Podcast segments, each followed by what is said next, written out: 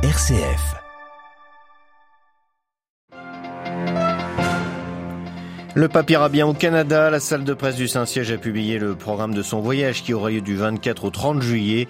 Auparavant, François a rencontré ce matin les membres de la commission mixte internationale pour le dialogue théologique entre l'Église catholique et les églises orthodoxes orientales.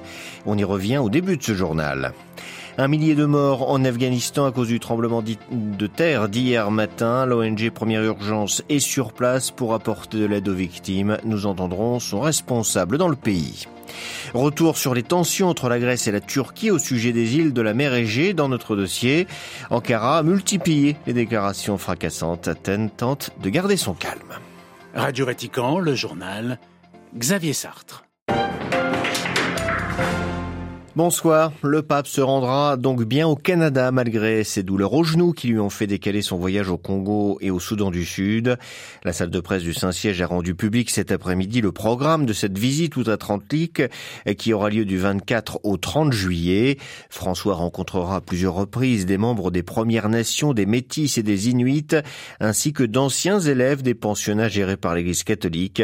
Ce déplacement portera le Saint-Père à Edmonton, Massachusetts, Québec et Pour connaître le programme précis, une seule adresse www.vaticannews.va. Bientôt, un pas de plus sur le chemin de la pleine communion. Le pape François a reçu ce matin au Vatican les membres de la commission mixte internationale pour le dialogue théologique entre l'Église catholique et les églises orthodoxes orientales. Devant eux, l'évêque de Rome a déclaré souhaiter étendre les accords pastoraux avec les orthodoxes orientaux afin de ne laisser aucun fidèle hors de la grâce. Delphine le pape François a indiqué trois perspectives écuméniques. Premièrement, l'écuménisme est baptismal, il trouve son fondement dans le baptême. Deuxièmement, l'écuménisme a toujours un caractère pastoral. Le pape a rappelé que même sans pleine communion, des accords pastoraux ont déjà été signés avec certaines églises orthodoxes orientales qui permettent aux fidèles de participer aux moyens de grâce. La déclaration de 1984 entre Jean-Paul II et le patriarche de l'église syrienne orthodoxe d'Antioche, ou encore l'accord sur les mariages mixtes dix ans plus tard entre l'église catholique et l'église syrienne orthodoxe Malankar. Le pape émet ainsi la possibilité d'étendre et de multiplier ce type d'accords pastoraux, surtout dans des contextes où les fidèles sont en situation de minorité ou de diaspora. D'où cette troisième réflexion. L'écuménisme existe déjà en tant que réalité locale. De nombreux croyants au Moyen-Orient vivent ensemble l'écuménisme de la souffrance, a-t-il relevé, invitant à ce que l'écuménisme théologique réfléchisse non seulement aux différences dogmatiques du passé, mais aussi à l'expérience actuelle des fidèles. En d'autres terme, le dialogue sur la doctrine pourrait être adapté théologiquement au dialogue des réalités locales des églises. Delphine Allaire. Autre audience du pape ce matin avec les représentants de la ROACO, la réunion des œuvres d'aide aux églises orientales, dans un contexte marqué par la guerre en Ukraine, en Syrie, en Éthiopie, par violence en Irak et par la crise économique au Liban, le pape François est revenu sur les difficultés que traversent les chrétiens d'Orient et leur pays d'accueil.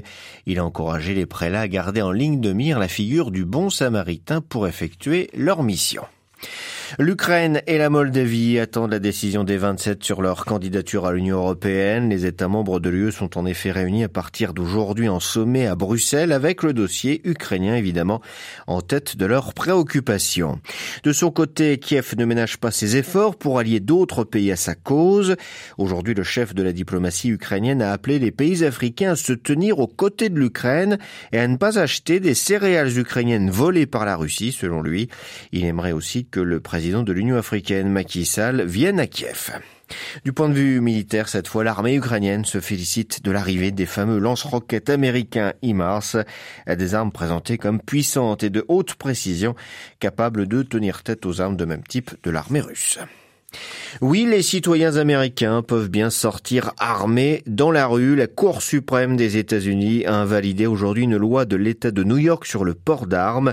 La décision prise par les six juges conservateurs sur neuf de l'institution intervient après une série de fusillades mortelles à travers le pays, dont une le 24 mai dernier qui a fait 21 morts dans une école primaire du Texas. Les Afghans tentent de secourir comme ils le peuvent les victimes du séisme qui a frappé hier matin le sud-est de leur pays. Selon un bilan provisoire, un millier de personnes ont été tuées par la secousse d'une magnitude de 6,1 sur l'échelle de Richter. Les survivants ont évidemment besoin d'aide, principalement dans la province de Paktika. Les secours se mobilisent et s'organisent. Parmi eux, l'ONG Première Urgence. Arthur Comon est le responsable de l'ONG en Afghanistan. Il nous décrit la situation sur place. La province de Paktika, c'est une province qui a très très peu de services de base. C'est une zone euh, fortement impactée par le conflit euh, jusqu'au changement de régime. Toutes les infrastructures et les services de base sont extrêmement limités. Avec euh, le tremblement de terre, on a plus de 1000 morts apparemment. Le bilan risque de continuer à s'alourdir et on a pour l'instant près de 1800 maisons détruites. Différentes ONG se sont mobilisées qui travaillent dans différents secteurs, qui sont venus déjà pour apporter une aide urgente, mais aussi pour évaluer l'ensemble des besoins et pouvoir délivrer une aide plus importante par la suite. Comme dans toute situation de crise humanitaire, en premier lieu, les services de base. Parmi ceux-là, on a évidemment les soins de santé pour traiter les blessés, mais également pour reconstruire un système de santé qui était déjà moribond, mais qui a été détruit par le tremblement de terre. On a évidemment euh, des problèmes de logement, des problèmes d'accès à l'eau, l'hygiène, l'assainissement, d'accès à une nourriture en quantité et qualité suffisante. On parle vraiment de besoins humanitaires de base qui étaient déjà importants et là qui deviennent extrêmement critiques. Arthur comment le responsable de l'ONG Première Urgence en Afghanistan, il était interrogé par Myriam Sandouno.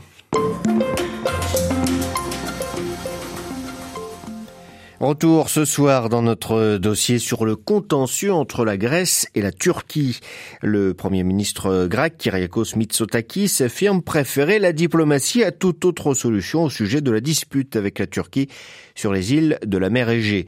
Depuis le traité de Lausanne de 1923 et celui de Paris de 1947, la souveraineté grecque sur ces terres situées pour certaines à quelques kilomètres seulement de la côte turque est bien établie et documentée, mais Ankara ne cesse depuis près de 30 ans de remettre en cause le tracé des frontières.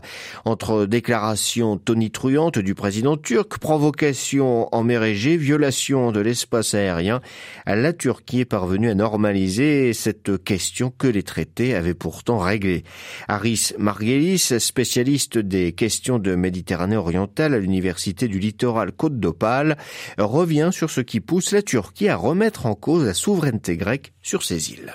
C'est quelque chose de relativement nouveau. Hein. Ça a commencé très partiellement euh, au milieu des années 90. Donc le fait, si vous voulez, de mettre cette question sur la table est bien sûr pour le moins étrange et en réalité n'a pas de fondement juridique mais uniquement des fondements stratégiques. L'objectif, c'est qu'à partir des années 90, la Turquie, en raison de la fin de la guerre froide, comprend qu'il va y avoir un changement au niveau des relations internationales et par conséquent, elle commence à se voir, à se projeter comme puissance régionale, voire mondiale.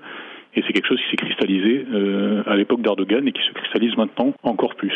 Or, c'est un fait que pour pouvoir être une puissance, euh, tout le monde s'accorde qu'il faut avoir une dimension navale et maritime que la Turquie n'a pas. Par conséquent, pour devenir une puissance navale, elle est obligée de se heurter à la réalité territoriale issue des traités de Lausanne et de Paris et à la conjonction de ces traités territoriaux avec le droit de la mer qui stipule que la terre dominant la mer, les zones maritimes autour des territoires terrestres, y compris des îles, appartiennent à celui à qui appartiennent les îles, donc en l'occurrence à la Grèce. Donc si vous voulez, la Turquie, pour pouvoir devenir une puissance navale, est obligée de faire sauter ce verrou et un des moyens de le faire sauter, c'est de remettre en cause la souveraineté de ces îles. Est-ce que le contexte est opportun pour Recep Tayyip Erdogan? On est dans le contexte de la guerre en Ukraine qu'il ne faut pas oublier. Alors là-dessus, il y avait deux écoles principales. Ceux qui pensaient que justement la guerre en Ukraine et les critiques que s'est attiré la, la Russie à ce sujet-là allait jouer un effet dissuasif sur la Turquie. Et pour procéder de la même manière, il y avait la deuxième école qui disait ben non, justement, ça va banaliser la logique expéditionnaire et de défense préventive qu'applique aussi la Turquie en Syrie et en Irak notamment, et qu'elle souhaiterait en réalité appliquer à la Grèce puisque c'est euh, quelque chose qui est parfaitement énoncé.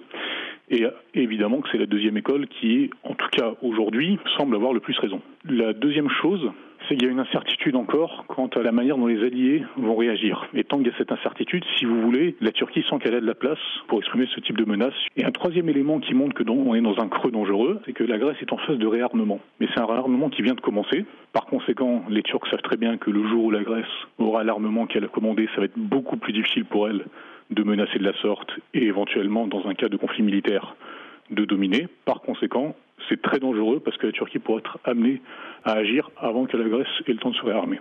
Aris Margelis, euh, professeur à l'Université du Littoral Côte d'Opale, était ce soir l'invité de Radio Vatican.